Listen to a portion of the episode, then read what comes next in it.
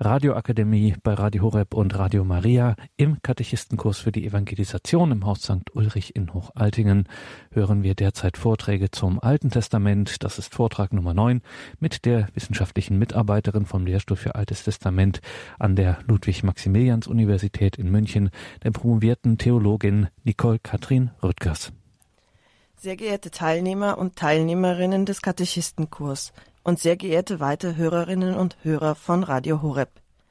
Heute geht es in unserer Vortragsreihe um das Königtum und die Samuel bzw. die Königsbücher.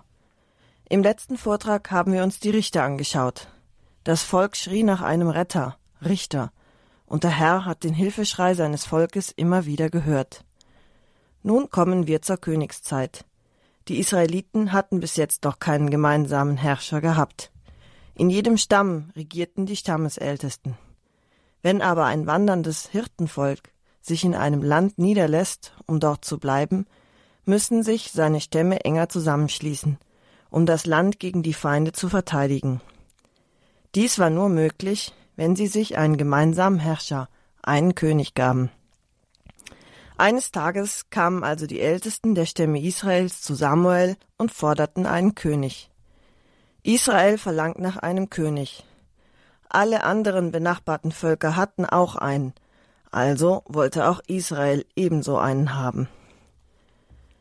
Heute geben wir einen Überblick über die Königszeit von ihren Anfängen unter Saul und David, über ihre Glanzzeit unter Salomo, bis in die Politik der beiden Reiche Juda und Israel. In den Anfängen wurde das Königtum in Israel überwiegend kritisch und nüchtern gesehen – die ersten Könige, Saul, David und Salomo, werden unter einigen besonderen Gesichtspunkten betrachtet. Charisma, Macht und Wendepunkt ihres Lebens. Es gibt so gut wie keine außerbiblischen Quellen zur frühen Königszeit Israels. Daher bleiben wir sehr nah am biblischen Text. In der Bibel wird die Königszeit in zwei Quellen überliefert. Im deuteronomischen Geschichtswerk DTRG und in den Büchern der Chronik. Sie schauen im Rückblick auf die Königszeit zurück. Das Land und das Königtum Israels waren zur Zeit der Niederschrift bereits verloren. Beide Quellen wollen nicht einfach objektive Geschichtsschreibung betreiben, sondern sie deuten. Sie interpretieren mit dem Blick auf die Geschichte die eigene Gegenwart und entwerfen ein Programm für die Zukunft. Beginnen wir mit der Forderung nach einem König in 1 Samuel 8, 4 bis 21. Zum ersten Mal wird der Ruf nach einem König in Israel in 1 Samuel 8 hörbar. Dort tragen die Ältesten dem Propheten, Richter, Retter und Opferpriester Samuel den Wunsch vor, setze jetzt einen König bei uns ein, der uns regieren soll, wie es bei allen Völkern der Fall ist. Das lesen wir in 1 Samuel 8, 5. Samuel reagiert mit Distanz und warnt vor den Folgen. Ab Vers 11 lesen wir, er sagte, das werden die Rechte des Königs sein, der über euch herrschen wird. Er wird eure Söhne holen und sie für sich bei seinem Wagen und seinen Pferden verwenden, und sie werden vor seinem Wagen herlaufen. Er wird sie zu Obersten über Abteilungen von tausend und zu Führern über Abteilungen von fünfzig machen. Sie müssen sein Ackerland pflügen und seine Ernte einbringen. Sie müssen seine Kriegsgeräte und die Ausrüstung seiner Streitwagen anfertigen. Eure Töchter wird er holen, damit sie ihm Salben zubereiten und kochen und backen. Eure besten Felder, Weinberge und Ölbäume wird er euch wegnehmen und seinen Beamten geben. Die Bitte stößt bei Samuel auf Widerstand. Aber warum? Der Grund seines Widerstands ist, dass er darin eine Ablehnung Jahwes sieht. Denn Jahwe ist der eigentliche König Israels. Diese kritische Einstellung gegenüber dem Königtum wird sich immer wieder in Israel, besonders im Nordreich, zeigen. Es bleibt, trotz seiner nachträglichen Legitimation durch Jahwe, nie unangefochten. Das Königtum steht von vornherein unter einem negativen Vorzeichen. Zwar ist es ein Königtum, bei dessen Entstehung Jahwe die Hand im Spiel hat, aber eben eines, mit dem er Israels Untreue und Abfall quittiert, ein Königtum zur Strafe. So Herbert Donner in der Geschichte Israels Band 1. Schauen wir einmal auf die Vorstellungen vom König außerhalb Israels. Da war der König als Sohn Gottes bekannt. In den verschiedenen altorientalischen Kulturen, Ägypten, Mesopotamien und Kanaan, wurde der König als Sohn Gottes bezeichnet. Dies wurde jedoch nie als biologische Sohnschaft verstanden. Die Bezeichnung Sohn Gottes ist vielmehr funktional aufzufassen. Sie stellt den König als von Gott bzw. den Göttern erwählten Herrscher heraus, der als Vertreter des Staats oder Nationalgottes den Auftrag hat, die von Gott eingesetzte Weltordnung aufrechtzuerhalten und zu gewährleisten. Der Titel Sohn Gottes bringt die enge Verbindung des Königs zur Gottheit zum Ausdruck. Als Sohn Gottes ist der König auch Mittler zwischen Gott bzw. den Göttern und den ihm anvertrauten Menschen. Bei ihm werden Heil und Leben gewährt. Erich Zenger sagt dazu, man könnte sagen, dass der König von seinem Amtsantritt an ein Mensch ist, in dem Gottes Wirkmacht voll und universal gegenwärtig ist. Innenpolitisch gesehen lassen sich folgende Gründe für das Königtum anführen. Die königslose Zeit erweist sich immer mehr als Zeit der Unordnung und des Schreckens. Das haben wir schon im Richterbuch gesehen, und ein Satz ist uns da ganz besonders in Erinnerung geblieben. In jenen Tagen gab es in Israel keinen König, und jeder tat, was ihm gefiel. Nicht ohne Grund werden wohl in den letzten Kapiteln des Richterbuches abschreckende Vorgänge ausführlich erzählt. Das können Sie in Richter 17 bis 21 nachlesen. Daneben gab es aber auch einen wichtigen außenpolitischen Grund. Die ständige Bedrohung durch die übermächtigen Philister. Das können Sie lesen in 1 Samuel 4 bis 6.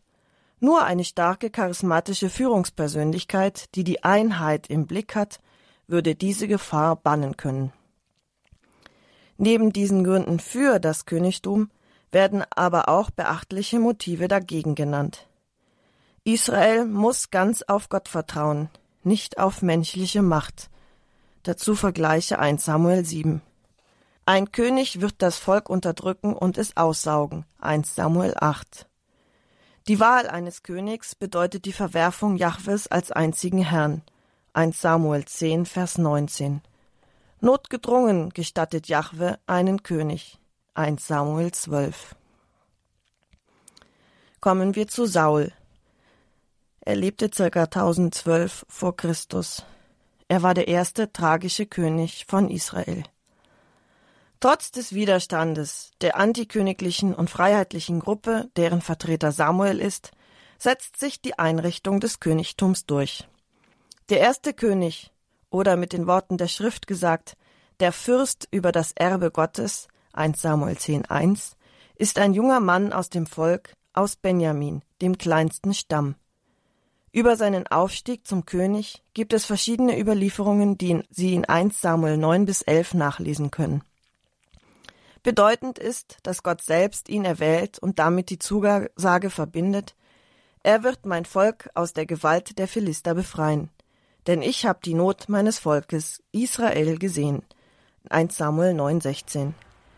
Ähnlich wie bei der Berufungsgeschichte des Mose hat Gott die Not seines Volkes gesehen und schaut nicht untätig zu. Er greift in das Geschehen, in die Geschichte ein und erwählt sich einen Retter. In unserem Fall Saul, den ersten König.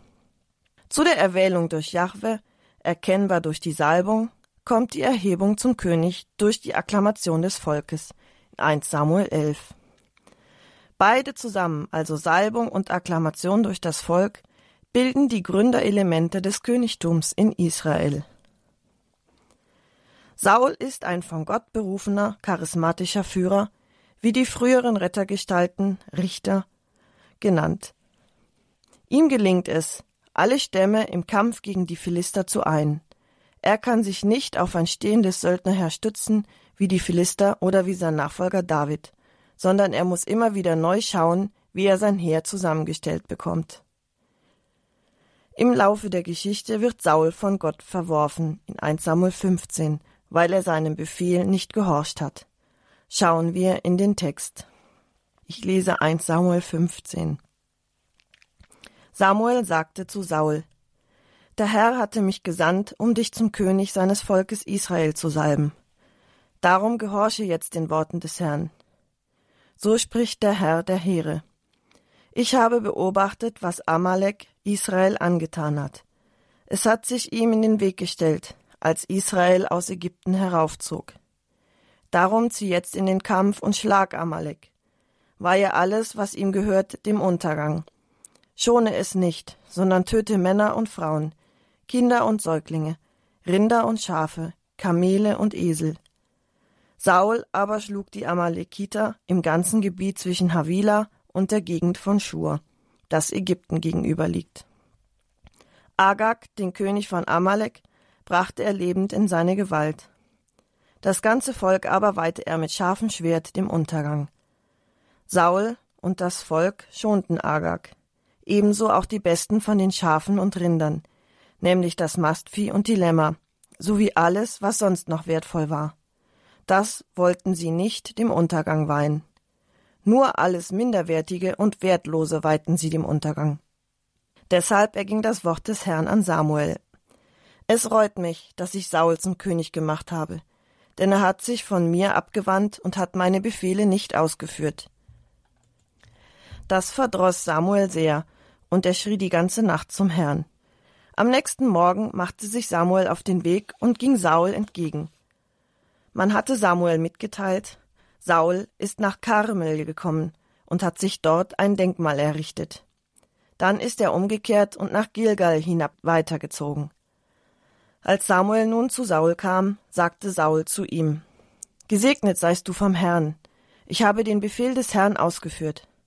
Samuel erwiderte, und was bedeutet dieses Blöcken von Schafen, das mir in die Ohren dringt, und das Gebrüll der Rinder, das ich da höre? Saul antwortete, man hat sie aus Amalek mitgebracht, weil das Volk die besten von den Schafen und Rindern geschont hat, um sie dem Herrn, deinem Gott, zu opfern. Das übrige haben wir dem Untergang geweiht. Da sagte Samuel zu Saul, Hör auf, ich will dir verkünden, was der Herr mir heute Nacht gesagt hat. Saul antwortete, Sprich. Samuel sagte, Bist du nicht, obwohl du dir gering vorkommst, das Haupt der Stämme Israels? Der Herr hat dich zum König von Israel gesalbt. Dann hat dich der Herr auf den Weg geschickt und gesagt, Geh und weihe die Amalekiter, die Übeltäter, dem Untergang. Kämpfe gegen sie, bis du sie vernichtet hast. Warum hast du nicht auf die Stimme des Herrn gehört, sondern hast dich auf die Beute gestürzt und getan, was dem Herrn missfällt. Samuel sah Saul vor dem Tag seines Todes nicht mehr. Samuel trauerte um Saul, weil es den Herrn reute, dass er Saul zum König über Israel gemacht hatte. Gott ließ nicht mit sich verhandeln, er zeigte keine Gnade. Er konnte es nicht dulden, dass der König seinem Befehl nicht gehorchte. Denn Gott konnte ohne den Gehorsam des Königs seine Pläne mit dem Volk Israel nicht verwirklichen. Die Anordnung Gottes, das Volk der Amalekiter völlig zu vernichten, erscheint uns hart und grausam zu sein. In früheren Zeiten war es aber häufig der Fall, dass die Sieger die Besiegten völlig vernichteten. Insofern war die Anordnung Gottes keineswegs besonders hart und grausam, sondern entsprach dem damaligen Kriegsgesetz. In 1 Samuel 31 findet Saul zusammen mit seinen Söhnen ein tragisches Ende. David und der Beginn der Dynastie. David, der jüngste Sohn Isais aus Bethlehem, hatte ganz andere Startmöglichkeiten als sein Vorgänger Saul. Schon als Jugendlicher kommt er an den Hof des Königs, wo er Erfahrungen sammeln konnte und zudem die Freundschaft des Königssohnes Jonathan gewinnt. 1 Samuel 16, 18 sagt, einer der jungen Männer antwortete, ich kenne einen Sohn des Bethlehemiters Isai, der Zither zu spielen versteht. Und er ist tapfer und ein guter Krieger, wortgewandt, von schöner Gestalt, und der Herr ist mit ihm. Dieser Vers zeichnet in kurzen Strichen das Idealbild eines jungen, begabten Mannes, der mit Tüchtigkeit und Glück, unterstützt durch günstige außenpolitische Umstände, seine Macht gewann und zu nutzen wusste. Schauen wir uns zwei Geschichten Davids etwas näher an. Die Geschichte vom Aufstieg Davids und die Geschichte von der Überführung der Lade von Shiloh nach Jerusalem. Beginnen wir mit der Geschichte vom Aufstieg. Die Aufstiegsgeschichte zeigt den Weg Davids vom Hafenspieler am Hof Sauls über den Anführer einer Bande, den Söldnerführer als philistäischer Lehnsmann, bis zum strahlenden Kriegshelden und König Israels. Der Abstieg Sauls korrespondiert mit dem Aufstieg Davids. David wird bereits in Kapitel 16 auf Gottes Anweisung hin von Samuel zum König gesalbt. Davon weiß Saul natürlich noch nichts, denn in der Folgezeit kommt es zu verschiedenen Begegnungen zwischen Saul und David. David wird unter anderem Musiker am Hof des Saul, um jenen von Depressionen zu befreien. Die große Schlacht, in der David als Sieger hervorgeht, ist uns wahrscheinlich allen bekannt, aber zur Erinnerung will ich den Text aus der Bibel heranziehen und kurz zusammenfassen. Es geht um die Schlacht gegen die Philister, in der David den Riesen Goliath mit einer Steinschleuder besiegt. In 1 Samuel 17, 1 bis 27 und die Verse 31 bis 52. Der Zweikampf zwischen David und Goliath gehört zu den bekanntesten Erzählungen des Alten Testaments. Nachdem die Philister und die Israeliten ihre Lager aufgeschlagen haben, fordert ein riesiger Philister die Israeliten heraus. Parallel dazu wird erzählt, wie David auf den Auftritt des Philisters reagiert. David bietet seine Dienste Saul an und bereitet sich auf den Kampf vor. Nach dem Streitgespräch endet der Zweikampf der ungleichen Gegner mit dem Tod des Goliath. Im Mittelpunkt der Erzählung steht ein Zweikampf, der in der Antike oft eine große Rolle spielte. Der Herausforderer verhöhnt die gegnerischen Reihen, bis sich ein mutiger Mann findet, der ihm entgegentritt. Das können Sie auch in Homers Elias lesen. Die Schmähreden gehören zur Tagesordnung. Ist einer der beiden Gegner gefallen, dann ist damit der Kampf entschieden. Die Besiegten fliehen. Die Erzählung lebt von dem Gegensatz zwischen dem schwer bewaffneten Philister und dem jungen David, der mit Helm, Panzer und Schwert gar nicht gehen kann, dafür aber als Hirt mit wilden Tieren zu kämpfen gelernt hat und mit einer Schleuder wohl vertraut ist. Während der Philister David mit Schwert, Speer und Sichelschwert entgegentritt, handelt David im Namen des Herrn, den der Fremde verhöhnt hat. Es wird ein Krieg des Herrn geführt. Dabei kann jedermann erkennen, dass der Herr nicht nur durch Schwert und Speer Rettung verschafft. Er liefert den riesigen Philister und seine Mitstreiter an David bzw. Israel aus. Mit dem Vertrauen auf den Herrn verbindet sich das Motiv, dass der Herr Bogen zerbricht und Speere zerschlägt. Die Philister versammelten sich zwischen Soho, 22 Kilometer westlich von Bethlehem, und Assika in der Schifela. Das Terebintental liegt etwa 20 Kilometer westlich von Bethlehem. Es war von strategischer Bedeutung, weil es den Zugang von der Küste ins Gebirge ermöglichte. Der Name Goliath ist sicher nicht semitisch. Die Endung iat erweckt den Eindruck, als sei der Name hethitisch oder lydischen Ursprungs. Doch das letzte Wort ist darüber noch nicht gesprochen.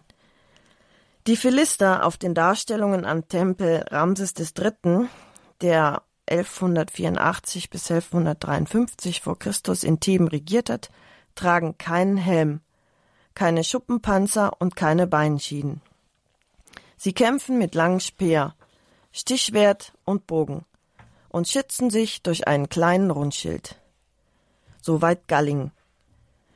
Die beschriebene Rüstung Goliaths war also für einen Philister nicht typisch. Sie ist eher frei zusammengestellt um die Unverwundbarkeit des Riesen zu veranschaulichen. Der Schuppenpanzer hätte ein enormes Gewicht gehabt, da ein Schekel etwa 11,4 Gramm entsprach. Das Sichelschwert gab es im ägäischen Raum, aus dem die Philister kamen, gar nicht. Im Orient war es eine symbolische Königswaffe. Warum dieses Schwert zwischen den Schultern hing, lässt sich nicht erklären. In den Augen Sauls fehlt David die militärische Ausbildung, die der Philister seit seiner Jugend erhalten hat. In Palästina gab es zu dieser Zeit aber noch Löwen und Bären, und es kam immer wieder vor, dass Tiere gerissen wurden. Eine Schleuder konnte eine gefährliche Waffe sein. Der ausdrückliche Verzicht auf Waffen und das unbedingte Vertrauen auf den Herrn sind die Stärken Davids. Mit dem Sieg im Duell ist der Kampf entschieden. Die Geschichten von der Freundschaft zwischen Jonathan und David und der Feindschaft Sauls gegen David muss ich aus Zeitgründen leider überspringen, aber es lohnt sich, diese Geschichten zu lesen und zu vertiefen. Wir gehen gleich weiter zum Königtum Davids. Auch David wird von Jahwe erwählt. Die Salbung im Auftrag Jahwes und die Akklamation des Volkes sind der Ausdruck der Königswürde, wie wir schon gesehen haben. Als kleinster und jüngster seiner Familie ist er zu großen berufen. Zunächst wird er König über das Südreich Juda mit Sitz in Hebron. Das lesen wir in 2 Samuel 2, 1 bis 4.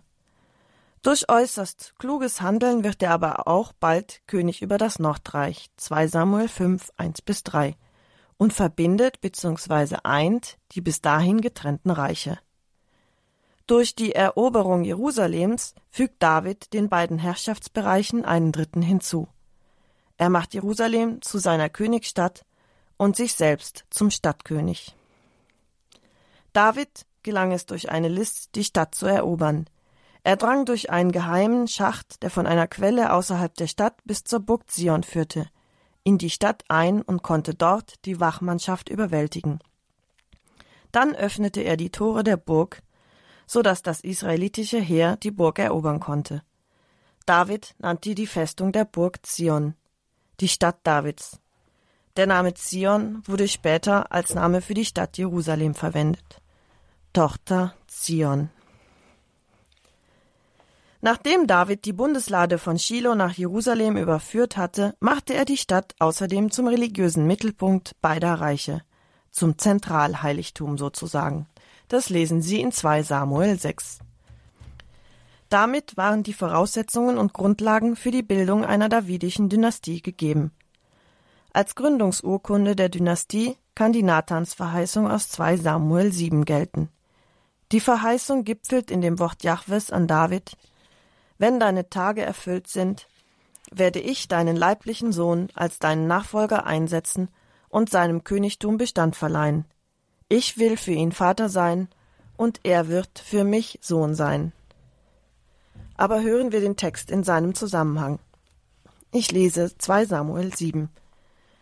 Als nun der König in seinem Haus wohnte und der Herr ihm Ruhe vor allen seinen Feinden ringsum verschaffte, sagte er zu dem Propheten Nathan, Ich wohne in einem Haus aus Zedernholz, die Lade Gottes aber wohnt in einem Zelt. Nathan antwortete dem König, Geh nur und tu alles, was du im Herzen hast, denn der Herr ist mit dir. Aber in jeder Nacht erging das Wort des Herrn an Nathan. Geh zu meinem Knecht David und sag zu ihm, so spricht der Herr, du willst mir ein Haus bauen, damit ich darin wohne? Seit dem Tag, als ich die Israeliten aus Ägypten heraufgeführt habe, habe ich bis heute nie in einem Haus gewohnt, sondern bin in einer Zeltwohnung umhergezogen. Habe ich in der Zeit, als ich bei den Israeliten von Ort zu Ort zog, jemals zu einem der Stämme Israels, die ich als Hirten über mein Volk Israel eingesetzt hatte, ein Wort gesagt und sie gefragt, warum habt ihr mir kein Haus aus Zedernholz gebaut? Sag also jetzt zu meinem Knecht David, so spricht der Herr der Herrscharen. Ich habe dich von der Weide und von der Herde weggeholt, damit du Fürst über mein Volk Israel wirst. Und ich bin überall mit dir gewesen, wohin du auch gegangen bist. Ich habe alle deine Feinde vor deinen Augen vernichtet, und ich werde dir einen großen Namen machen, der dem Namen der Großen auf der Erde gleich ist. Ich werde meinem Volk Israel einen Platz zuweisen und es einpflanzen, damit es an seinem Ort wohnen kann und sich nicht mehr ängstigen muss, und schlechte Menschen es nicht mehr unterdrücken wie früher. Und auch von dem Tag an, an dem ich Richter in meinem Volk Israel eingesetzt habe. Ich verschaffe dir Ruhe vor allen deinen Feinden. Nun verkündet dir der Herr, dass der Herr dir ein Haus bauen wird. Wenn deine Tage erfüllt sind und du dich zu deinen Vätern legst, werde ich deinen leiblichen Sohn als deinen Nachfolger einsetzen und seinem Königtum Bestand verleihen. Er wird für meinen Namen ein Haus bauen, und ich werde seinen Königsthron ewigen Bestand verleihen. Ich werde für ihn Vater sein, und er wird für mich Sohn sein. Wenn er sich verfehlt, werde ich ihn nach Menschenart mit Ruten und mit Schlägen züchtigen. Nie wird sich meine Huld von ihm entfernen, wie ich sie von Saul entfernt habe, den ich vor dir entfernt habe. Dein Haus und dein Königtum werden vor dir auf ewig bestehen bleiben. Dein Thron wird auf ewig Bestand haben. Nathan sprach zu David genauso, wie es gesagt und offenbart worden war. David deutet gegenüber Nathan an, dass er für die Lade des Herrn ein Haus errichten möchte. Nathan gibt seine Zustimmung dazu. Doch in der Nacht ergeht ein Wort des Herrn an Nathan. Danach kann erst Salomo, also der Sohn Davids, ein Haus bzw. den Tempel bauen. David erhält aber die Zusage, dass sein Königtum für immer Bestand haben wird. Nathan überbringt diese Botschaft. In späterer Zeit wurde dieses Wort auf Jesus Christus bezogen, der ein direkter Nachkomme König Davids war. In der Königsherrschaft Jesu Christi hat auch das Königtum Davids ewigen Bestand. Während die geschilderte Szene leicht zu überschauen ist, ist die nächtliche Rede des Herrn erheblich umfangreicher. Am Anfang steht die Frage, die der Herr durch seinen Propheten an David richtet. Du willst mir ein Haus bauen, damit ich darin wohne. Da es sich nicht um ein Gespräch, sondern um einen Monolog handelt, liegt offenbar eine rhetorische Frage vor. Wird diese Frage aber im Folgenden beantwortet? Eine der folgenden Ankündigungen entspricht der Frage. Er wird für meinen Namen ein Haus bauen. In der Frage wie in der Antwort stehen die Personalpronomen du bzw. er am Anfang. Diese sind also betont. Es geht darum, wer das Haus bauen wird. Die rhetorische Frage und die vom Herrn selbst gegebene Antwort sind also die tragenden Pfeiler einer Brücke, die vom ersten Teil der Rede zu ihrer zweiten Hälfte hinüberführt.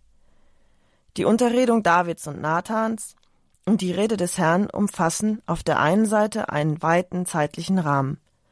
Die Rückblicke umfassen den Auszug aus Ägypten, die Zeit vor der Stammesherrschaft, den Aufstieg Davids und die errungene Ruhe vor den Feinden.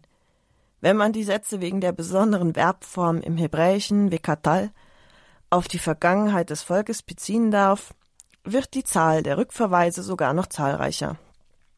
Auf der anderen Seite gewährt die Rede des Herrn weitreichende Ausblicke in die Zukunft. Das Haus Davids wird für immer bestehen. In ähnlicher Weise wird Salomo nach seinem Regierungsantritt und seinem Tempelbau eine dauerhafte Herrschaft begründen. Der geschichtliche Horizont des Erzählers reicht also vom Auszug aus Ägypten bis weit in die Königszeit hinein, deren Ende allerdings noch nicht im Blick ist. Die Rede des Herrn wirft bei genauerem Hinsehen eine Reihe von Fragen auf. Warum erhalten sowohl David als auch Salomo Versprechen, die sich auf die gleiche Dynastie beziehen? Weshalb wird innerhalb der Rede des Herrn dort von ihm in der dritten Person gesprochen, wo es um eine Verheißung für David geht? Wie kommt es, dass der enge Zusammenhang zwischen der Frage, ob David den Tempel bauen will, und der Antwort darauf so schwer zu erkennen ist und oft übersehen wird? Lehnt der Herr nicht nur den Bauherrn David, sondern auch den Bau eines Tempels ab? Warum darf dann Salomo überhaupt noch ein solches Haus bauen? Diese und ähnliche Fragen legen nahe, dass die theologisch wichtigen Themen Tempelbau und Verheißung immer wieder zu neuen Reflexionen angeregt haben. Es ist deshalb davon auszugehen, dass mehrere Erzähler und Autoren unseren Text bearbeitet haben.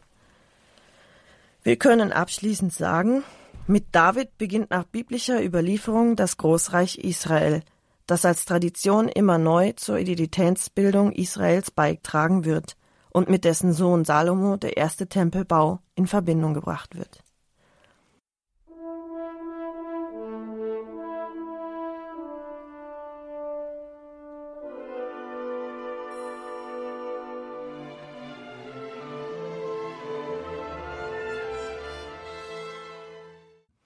Die Geschichte von der Thronfolge Davids.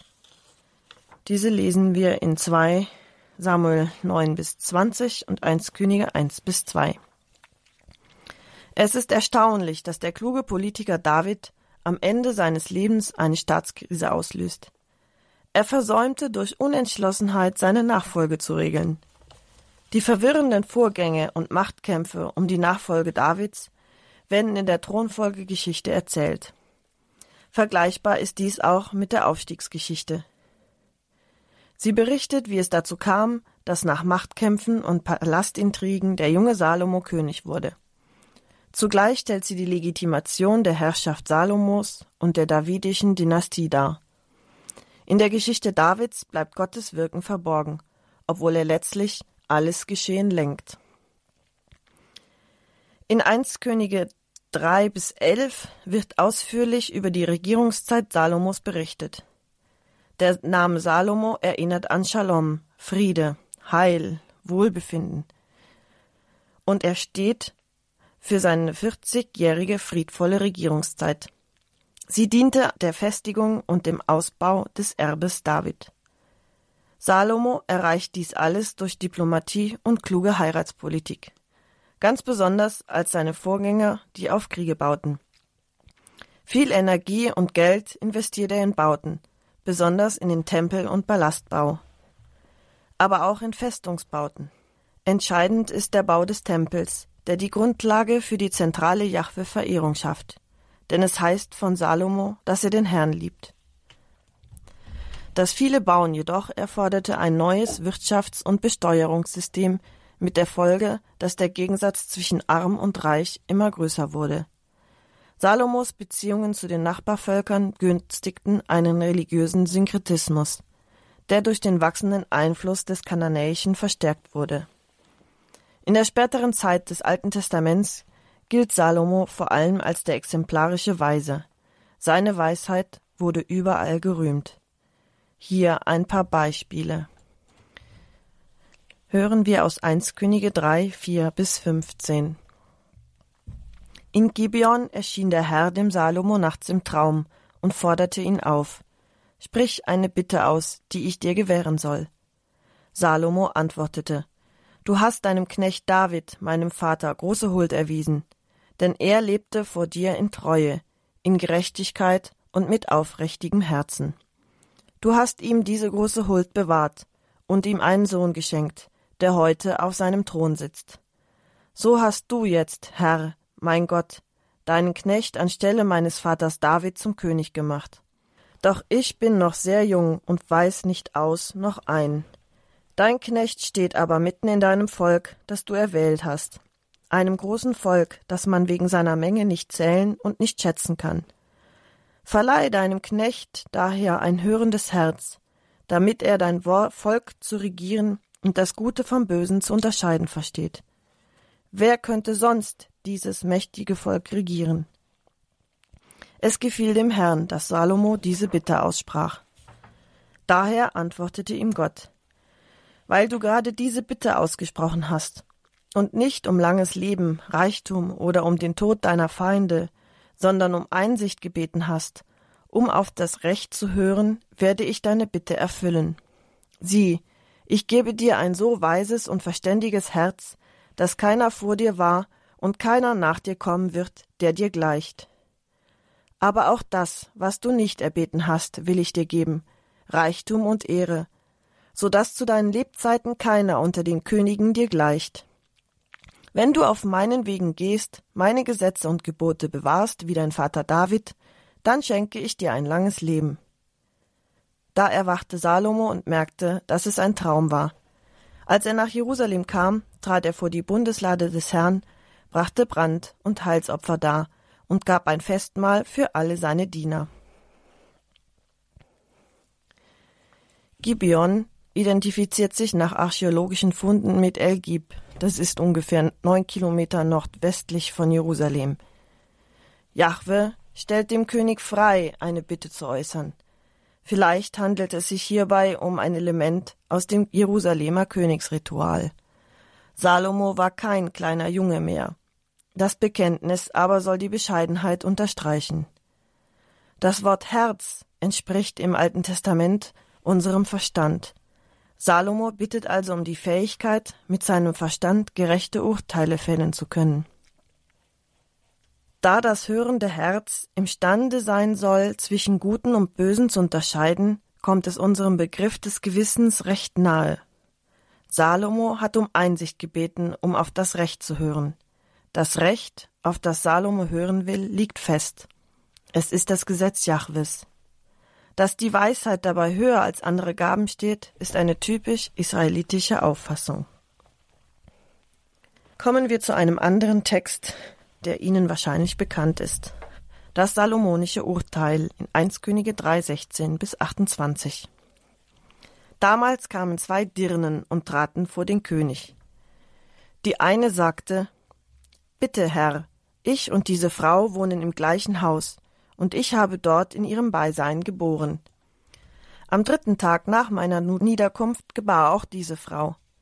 Wir waren beisammen, kein Fremder war bei uns im Haus, nur wir beide waren dort. Nun starb der Sohn dieser Frau während der Nacht, denn sie hatte im Schlaf auf ihm gelegen. Sie stand mitten in der Nacht auf, nahm ihr mein Kind weg, während deine Magd schlief, und legte es an ihre Seite. Ihr totes Kind aber legte sie an meine Seite. Als ich am Morgen aufstand, um mein Kind zu stillen, war es tot. Als ich es aber am Morgen genau ansah, war es nicht mein Kind, das ich geboren hatte. Da rief die andere Frau Nein, mein Kind lebt, und dein Kind ist tot. Doch die erste entgegnete Nein, dein Kind ist tot, und mein Kind lebt. So stritten sie vor dem König. Da begann der König. Diese sagt mein Kind lebt und dein Kind ist tot. Und jene sagt, nein, dein Kind ist tot und mein Kind lebt. Und der König fuhr fort, holt mir ein Schwert. Man brachte es vor den König. Nun entschied er, schneidet das lebende Kind in zwei und gibt eine Hälfte der einen und eine Hälfte der anderen. Doch nun bat die Mutter des lebenden Kindes den König, es regte sich nämlich in ihr die mütterliche Liebe zu ihrem Kind, Bitte, Herr, gebt ihr das liebende Kind und tötet es nicht. Doch die andere rief, es soll weder mir noch dir gehören, zerteilt es. Da befahl der König, gebt jener das lebende Kind und tötet es nicht, denn sie ist seine Mutter. Ganz Israel hörte von dem Urteil, das der König gefällt hatte, und sie schauten mit Ehrfurcht zu ihm auf, denn sie erkannten, dass die Weisheit Gottes in ihm war, wenn er Recht sprach. Diese Erzählung wird zu den Perlen hebräischer Erzählkunst gerechnet. Die Einheit von Raum und Zeit werden vom Erzähler gewahrt. Die Vorgeschichte wird nämlich der anklagenden Frau in den Mund gelegt. Der Streit der beiden Dirnen vor dem König kommt dadurch gut zum Ausdruck, dass die gegenseitigen Beschuldigungen noch einmal wiederholt werden. Die Überlegung des Königs stellt dann ein retardierendes Moment dar. Er zögert das Urteil sozusagen also hinaus. Und dann scheint sein Urteil zunächst ungewöhnlich hart zu sein. Aber gerade dadurch erreicht er, dass sich die wahre Mutter offenbart. Er braucht anscheinend nur noch zu bestätigen, wer die wirkliche Mutter ist. Schauen wir dazu einmal in die damalige Zeit. Ein solcher Streitfall hätte nach israelitischem Recht durch einen Eid beim Namen des Herrn Exodus 22, 9 bis 10 oder durch ein Gottesurteil Exodus 22, 7 bis 8 entschieden werden können. Die Erzählung stammt offenbar aus Kreisen, die dem sakralen Recht misstrauisch gegenüberstanden und einem klugen und einsichtigen Richterspruch den Vorzug gaben. Insofern könnte es sich um ein Zeugnis aus der Epoche der salomonischen Aufklärung handeln, in der die überkommenen sakralen Traditionen profanerem Denken weichen mussten. Interessanterweise wird der Name Salomo in unserer Geschichte nicht genannt. Die zahlreichen Parallelen bei anderen Völkern weisen jedoch darauf hin, dass es sich hier um eine Wandererzählung handelt, die von einem klugen Richter auf den anderen übertragen werden konnte. Es wurde lange vermutet, dass eine indische Fassung die ursprüngliche sei. Danach stritten zwei Frauen, die mit demselben Mann verheiratet waren, um das noch lebende Kind. Der Richter forderte sie auf, zu versuchen, das Kind an sich zu reißen. Die nachgiebige Frau erwies sich auch dort als die wirkliche Mutter. Die indische Version erklärt besser als die unsrige, warum beide Frauen so erpicht auf das Kind waren. Denn nach indischem Recht konnte eine kinderlose Frau nicht Hauptgattin und Erbin ihres Mannes werden. Aber die Anpassung der Erzählung an das indische Recht kann auch nachträglich erfolgt sein. Die Erzählung ist später auf jeden Fall so verstanden worden, dass Gott dem Salomo die erbetene und verheißene Weisheit tatsächlich geschenkt hat. Die Erzählung setzt voraus, dass die beiden Dirnen ungehindert vor den König treten konnten. Der Erzähler kann davon ausgehen, dass beide Dirnen ein Interesse an diesem Kind haben. Nur so lässt sich der heftige Streit verstehen. Eine der beiden Frauen ist aus Liebe zu ihrem Kind, aber bereit, auf eben dieses Kind zu verzichten. Der Ausdruck Weisheit Gottes weist darauf hin, dass die Verheißung aus Vers 12 aus dem Gebet Salomos, das wir eben gehört haben, erfüllt ist. Mit Weisheit Gottes ist eine außergewöhnliche, unübertreffliche Weisheit Gottes gemeint. Gott ist diese Weisheit und er hat diese Weisheit und er schenkt sie, wem er will. Als letzte Erzählung für heute, bevor wir am Ende noch kurz den Tod Salomos hören, möchte ich noch die Geschichte der Königin von Saba mit Ihnen anschauen. Besuch der Königin aus Saba in 1 Könige 10. Die Königin von Saba hörte vom Ruf Salomos, der zum Ruhm des Herrn gereichte, und kam, um ihn mit Rätselfragen auf die Probe zu stellen. Sie kam nach Jerusalem mit sehr großem Gefolge, mit Kamelen, die Balsam, eine gewaltige Menge Gold und Edelsteine trugen trat bei Salomo ein und redete mit ihm über alles, was sie in ihrem Herzen erwogen hatte. Salomo gab ihr Antwort auf alle Fragen. Es gab nichts, was dem König verborgen war und was er ihr nicht hätte sagen können. Als nun die Königin von Saba die ganze Weisheit Salomos erkannte, als sie den Palast sah, den er gebaut hatte, die Speisen auf seiner Tafel, die Sitzplätze seiner Beamten, das Aufwarten der Diener und ihre Gewänder, seine Getränke und sein Brandopfer, das er im Haus des Herrn darbrachte, da stockte ihr der Atem. Sie sagte zum König, was ich in meinem Land über dich und deine Weisheit gehört habe, ist wirklich wahr. Ich wollte es nicht glauben, bis ich nun selbst gekommen bin und es mit eigenen Augen gesehen habe. Und wahrlich, nicht einmal die Hälfte hat man mir berichtet. Deine Weisheit und deine Vorzüge übertreffen alles, was ich gehört habe. Glücklich sind deine Männer, Glücklich diese deine Diener, die alle Zeit vor dir stehen und deine Weisheit hören. Gepriesen sei der Herr, dein Gott, der an dir Gefallen fand und dich auf den Thron Israels setzte. Weil der Herr Israel ewig liebt, hat er dich zum König bestellt, damit du Recht und Gerechtigkeit übst. Sie gab dem König 120 Talente Gold, dazu eine sehr große Menge Balsam und Edelsteine. Niemals mehr kam so viel Balsam in das Land, wie die Königin von Saba dem König Salomo schenkte. Auch die Flotte Hirams, die Gold aus Ophir holte, brachte von dort große Mengen Almogimholz und Edelsteine. Der König ließ aus dem Almogimholz Schnitzarbeiten für das Haus des Herrn und den königlichen Palast sowie Leiern und Saiteninstrumente für die Sänger anfertigen. Solches Almogimholz ist nie wieder in das Land gekommen, und bis zum heutigen Tag nicht mehr gesehen worden. König Salomo gewährte der Königin von Saba alles, was sie wünschte und begehrte. Dazu beschenkte er sie reichlich, wie es nur der König Salomo vermochte. Schließlich kehrte sie mit ihrem Gefolge in ihr Land zurück. Diese lebendige und anschauliche Erzählung ist kein zeitgenössischer Bericht. Denn wenn der Erzähler das von der Königin geschenkte Balsamöl mit zahlreichen späteren Lieferungen vergleicht, gibt er damit zu verstehen, dass er lange Zeit nach Salomo gelebt hat. In der Erzählung sind alte Erinnerungen mit späteren Verhältnissen verbunden. Es gab zwar zur Zeit Salomos einen Staat Saba in Südarabien, aber er wurde bis ins fünfte Jahrhundert vor Christus von Priesterfürsten regiert. Königinnen haben allenfalls zur Zeit Bigliat Pilyesas III., also 745 bis 727, im nordarabischen Raum geherrscht. Die Königin von Saba, eine Märchenfigur also, stammte wahrscheinlich aus dem heutigen Jemen, der sich ganz im Süden Arabiens auf der östlichen Seite des Roten Meeres befindet. Das Königreich Saba war in der Antike jahrhundertelang das sagenhafte und geheimnisvolle Land der Gewürze. Aufgrund eines weitreichenden Handels war das Land sehr reich. Große Karawanen brachten auf Kamelen die kostbaren Güter aus Saba in das 2000 Kilometer entfernte Israel. Dort wurden sie dann zu den Häfen des Mittelmeeres transportiert und weiterverkauft. Israel war also ein wichtiger Umschlagplatz für die Gewürze aus dem fernen Arabien.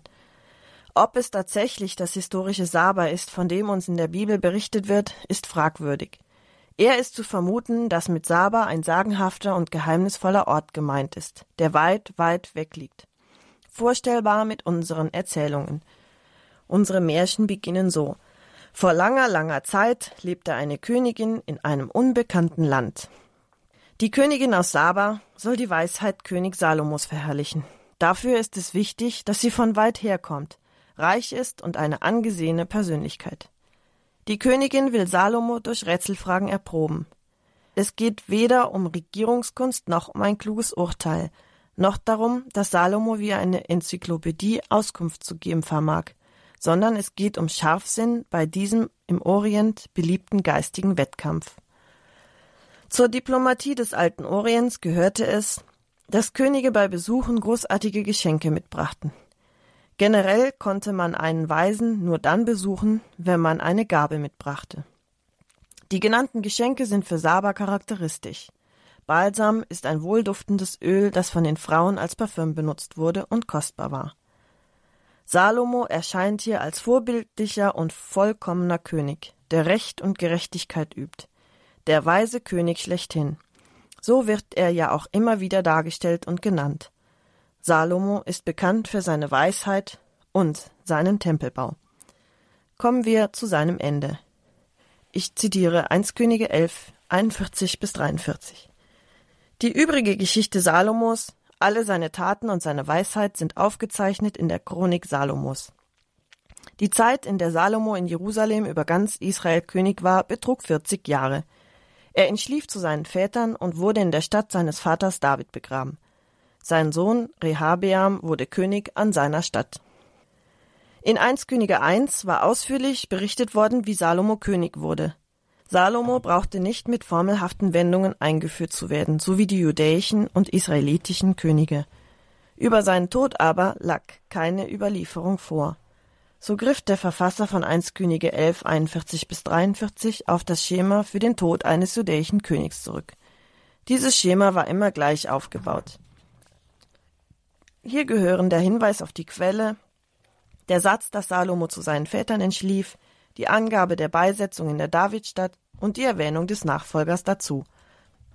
Die Regierungszeit wird später nachgetragen. Er dürfte aber relativ lange regiert haben. Bei seinem Tod war sein Sohn 41 Jahre alt. Bei den jüdischen Königen wird der Ort der Beisetzung angegeben. Bis zu König Ahas war das die Davidstadt. Salomo wird also wie ein König Judas behandelt. Darum kann auch, unbekümmert um die Loslösung der Nordstämme, Rehabeam als Nachfolger bezeichnet werden. Die Geschichte der getrennten Reiche kurz zusammengefasst. Nach dem Tod Salomos im Jahr 932 vor Christus trennten sich die nördlichen Stämme vom Königshaus David und bildeten ein eigenes Königreich. Von da an gab es das Nordreich bzw. das Reich Israel mit der Hauptstadt Sichem und das Südreich bzw. das Reich Juda mit der Hauptstadt Jerusalem. 722 vor Christus kam es dann zum Untergang des Nordreiches durch die Assyrer und 587 vor Christus fiel das Südreich Juda den Babyloniern zum Opfer. Mit 588 bzw. 587 vor Christus ist dann auch das beginnende babylonische Exil verbunden, das bis 538 vor Christus ging. Der Perserkönig Kyros bereitete dem Exil ein Ende und entließ das Volk wieder in seine Freiheit. Schauen wir kurz auf die Samuel-Bücher und ihre Geschichte. Die Samuel-Bücher markieren den Übergang von den charismatischen Rettergestalten zum Königtum. Dies wird durchaus kritisch gesehen. Einerseits abgelehnt, weil der menschliche König eine Funktion beansprucht, die eigentlich Gott zusteht, andererseits und gerade in der Gestalt Davids befürwortet, denn in der Zeit ohne König, in der Richterzeit, tat jeder, was ihm recht schien. Das haben wir beim letzten Mal gehört. David wird trotz seiner Schwächen und seines Versagens vor allem im familiären Bereich als das Musterbeispiel eines Königs vor und dargestellt. Alle anderen werden sich an ihm messen lassen müssen. Zudem sind er und seine Nachfolger die von Gott legitimierten Könige. Der Davidide wird zum Sohn Gottes. Bei der kritischen Sicht auf das Königtum dürfte auch eine Rolle spielen, dass dieses letztendlich durch politische Fehleinschätzungen, die als Abfall ausgewiesen werden, zum Untergang Israels und Judas beiträgt. Ein eigenes Thema ist die Geschichte der Bundeslade, ein Kultgegenstand, der wieder einmal auf die mittelpalästinischen Stämme verweist. Sein Zweck bleibt unbekannt mit Ausnahme der Tatsache, dass er die Gegenwart Gottes nicht nur symbolisiert, sondern bedeutet. David gliedert ihn in seine Herrschaftsstruktur ein, indem er die Lade in seine Stadt Jerusalem bringen lässt. Damit legitimiert er sein Königtum und seine Hauptstadt. Zusammenfassend kann man sagen, ein Gott, ein Tempel, ein Kult. Bei Nichtbeachtung auch nur einer dieser drei folgen unweigerliche Abwertung und Strafe durch Jahwe. Ausgeführt wird die Strafe allerdings durch fremde Völker, wie es die Geschichten aus dem Richterbuch zeigen, wie wir schon gesehen haben. Bei den Königen wird dies vor allem nach der Zeit Salomos ebenso deutlich. Die Geschichte der Richter wiederholt sich in der Geschichte der Könige. Grundsätzlich stehen die Könige in Konkurrenz zum eigentlichen König Israels, zu Jahwe. Dies wird bereits bei der Forderung, einen König einzusetzen, deutlich. Dennoch arrangiert sich Jahwe mit diesem irdischen König und verspricht ihm per Prophetenaussage eine ewige Dynastie, solange dieser König auf den rechten Wegen wandelt. Was darunter zu verstehen ist, wird immer wieder einmal angesprochen. Vielleicht ist es einfach zu sagen, wovor man sich hüten soll. Dies wird in 2 Könige 17 zwar umfänglich, aber wenig präzise aufgezählt. Ich zitiere 2 Könige 17 ab Vers 7. Das geschah, weil die Israeliten sich gegen den Herrn, ihren Gott, versündigten, der sie aus Ägypten, aus der Hand des Pharao, des Königs von Ägypten, heraufgeführt hatte. Sie verehrten fremde Götter, ahmten die Satzungen der Völker nach, die der Herr vor den Israeliten vertrieben hatte, und folgten dem Beispiel, das die Könige von Israel gaben. Gegen den Herrn, ihren Gott, ersannen die Israeliten Dinge, die nicht recht waren. Sie bauten sich Kulthöhen in allen ihren Städten, vom Wachturm angefangen bis zur befestigten Stadt. Errichteten Steinmale und Kultpfähle auf jedem hohen Hügel und unter jedem üppigen Baum. Auf allen Kulthöhen brachten sie Räucheropfer dar, wie die Völker, die der Herr von ihnen vertrieben hatte – taten böse Dinge und erzürnten dadurch den Herrn. Sie dienten den Götzen, obwohl der Herr ihnen gesagt hatte, das dürft ihr nicht tun.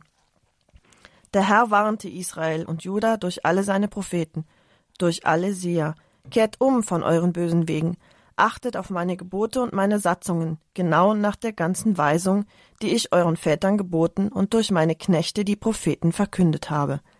Doch sie wollten nicht hören, sondern versteiften ihren Nacken wie ihre Väter, die nicht auf den Herrn, ihren Gott, vertrauten. Sie verwarfen seine Gesetze und den Bund, den er mit ihren Vätern geschlossen hatte, verschmähten die Warnungen, die er an sie richtete.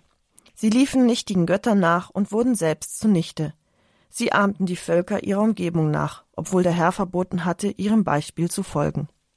Sie übertraten alle Gebote des Herrn, ihres Gottes, schufen sich Gussbilder, zwei Kälber, stellten einen Kultfall auf, beteten das ganze Heer des Himmels an und dienten dem Baal. Ihre Söhne und Töchter ließen sie durch das Feuer gehen, trieben Wahrsagerei und Zauberei und gaben sich dazu her, zu tun, was böse war in den Augen des Herrn, und ihn zu erzürnen. Darum wurde der Herr über Israel sehr zornig. Er stieß es von seinem Angesicht, so dass der Stamm Juda allein übrig blieb. Fasst man die Anschuldigungen zusammen, die hier gegen das Nordreich zusammengetragen werden, geht es um nicht mehr und nicht weniger als um die korrekte Gottesverehrung des einzig legitimen Gottes am einzig legitimen Heiligtum und ganz pauschal um die Einhaltung der Gebote dieses einen Gottes. Das Urbekenntnis ist schon im Dekalog eng mit dem Verbot der Anbetung anderer Götter verbunden. Alles, was dem zuwiderläuft, führt in den Untergang. Die Gefahr, die von den anderen Völkern und von einer Vermischung mit ihnen ausgeht, besteht darin, dass man von diesen eben genannten Zielen abgelenkt wird. Es sind nicht somit die fremden Völker an sich, die eine Gefährdung darstellen, sondern der daraus resultierende Abfall. Nachdem die Folgerungen immer wieder gebrochen werden, das Gesetz nicht eingehalten wird, gehen beide Reiche unter. Das Wort Bund aus Vers 15 ist hier zu einem Synonym für Gesetz geworden. Zutiefst menschlicher Erfahrung entspricht es, dass nichtig wird, wer nichtigen Idolen folgt. Dazu vergleiche auch Jeremia 2,5. Die Gussbilder, die ursprünglich einmal die Anwesenheit des Herrn an heiliger Stätte anzeigen sollten, sind zu blößen Götzen geworden. Baal wird ausdrücklich erwähnt. Der Kultpfahl ist das Symbol der Göttin Aschera. Mit dem Heer des Himmels sind die mesopotamischen Astralgottheiten gemeint. Nach später Auffassung wurden nicht nur in Israel, sondern auch in Juda Kinder verbrannt. Fraglich ist, ob der abstoßende Ritus in Israel vor dem Fall Samarias gepflegt worden ist. Die Großmächte erhalten von Gott also die Erlaubnis, gegen Israel vorzugehen. Jedenfalls unternimmt Gott nichts, um diese Gefahr aufzuhalten. Das ist eben die Art, wie Jahwe seinem Zorn Gestalt verleiht. Das negativ beurteilte Nordreich fällt nicht nur früher, 722, es kommt auch nie mehr zu seiner Auferstehung. Das Exil des Südreiches hingegen geht 538 zu Ende, wie schon einmal kurz erwähnt wurde. Der Untergang markiert jedoch nicht die Ohnmacht Jahwes, sondern im Gegenteil seine Macht. Er ist es, der sich fremder Götter bedient, um sein Volk für seinen Abfall zu bestrafen. Schauen wir noch einmal zurück auf die vergangene Stunde. Was haben wir da gehört? Die Forderung nach einem König, der erste König Saul, Sauls Abstieg ist der Aufstieg Davids. David besiegt den Philister. David und die Überführung der Bundeslage von Shiloh nach Jerusalem. Davids Thronfolger Salomo. Salomo bekannt für seine Weisheit. Salomos Gebet. Das salomonische Urteil. Die Königin von Saba, der Tod Salomos. Und am Ende die Geschichte Israels und Judas, der Untergang des Nordreiches. Ich ende mit einem Vers, den wir soeben schon einmal gehört haben. Der Herr warnte Israel und Juda durch alle seine Propheten, durch alle Seher. Kehrt um von euren bösen Wegen, achtet auf meine Gebote und meine Satzungen, genau nach der ganzen Weisung, die ich euren Vätern geboten und euch durch meine Knechte, die Propheten, verkündet habe. Vielleicht auch ein guter Gedanke und Weg für die Fastenzeit. Vielen Dank, liebe Zuhörerinnen und Zuhörer, für Ihre Zeit und Ihre Geduld. Alles Gute und viel Segen. Das war Nicole Kathrin Rüttgers, wissenschaftliche Mitarbeiterin am Lehrstuhl für Altes Testament der Ludwig-Maximilians-Universität in München mit dem Vortrag Nummer 9 in der Lehreinheit Altes Testament beim Katechistenkurs für die Evangelisation im Haus St. Ulrich in Hochaltingen. Dieser Vortrag wird natürlich auch nachzuhören sein auf einer CD, bestellbar beim Radio Horeb CD-Dienst und natürlich morgen dann im Laufe des Tages auch in der Mediathek auf horeb.org stehen, der Internetauftritt von Radio Horeb, horeb.org.